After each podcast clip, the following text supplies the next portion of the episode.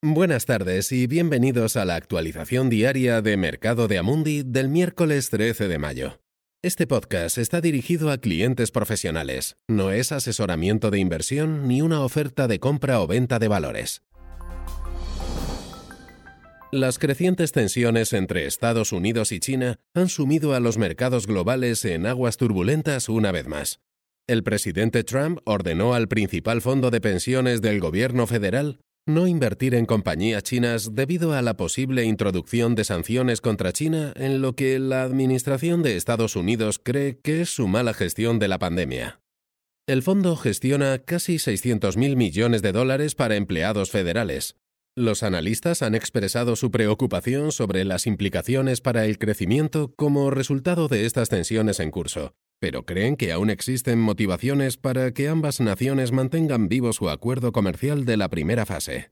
Ayer se caracterizó por la incertidumbre en los mercados asiáticos y europeos, y las acciones en Wall Street cayeron bruscamente después de que el asesor médico de la Casa Blanca, Anthony Fauci, hablara de un retraso en la eventual recuperación económica si los bloqueos se aliviaban demasiado rápido, resultando en una nueva ola de contagio. Los precios del petróleo también invirtieron su reciente recuperación y el crudo Brent cayó un 3% hasta los 29 dólares por barril. Un retorno gradual al trabajo comienza hoy en el Reino Unido, donde se reveló una caída récord del PIB de un 5,8% en marzo, a pesar de que la economía solo comenzó su cierre a mediados del mes. Parece como si las economías estuvieran atrapadas en una encerrona tipo trampa 22, donde una reapertura demasiado rápida podría correr el riesgo de un segundo bloqueo. Pero la no reapertura podría resultar en un empeoramiento de la recesión actual.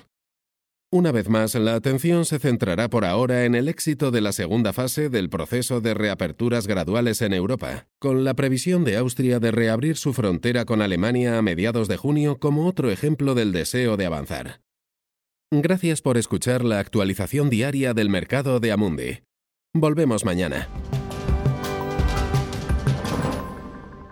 Este material está dirigido únicamente a inversores profesionales, incluidos los intermediarios financieros. No está destinado al público en general.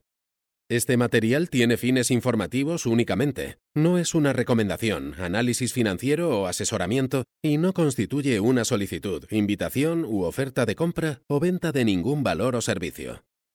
Documento publicado por Amundi, y salvo que se indique lo contrario, son opiniones de Amundi en la fecha de publicación.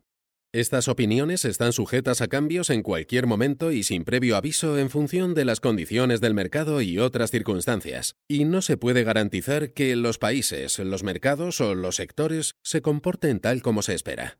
Amundi no acepta ninguna responsabilidad, ya sea directa o indirecta, que pueda surgir del uso de la información contenida en este material. Amundi no se responsabiliza de ninguna decisión o inversión realizada sobre la base de la información contenida en este material.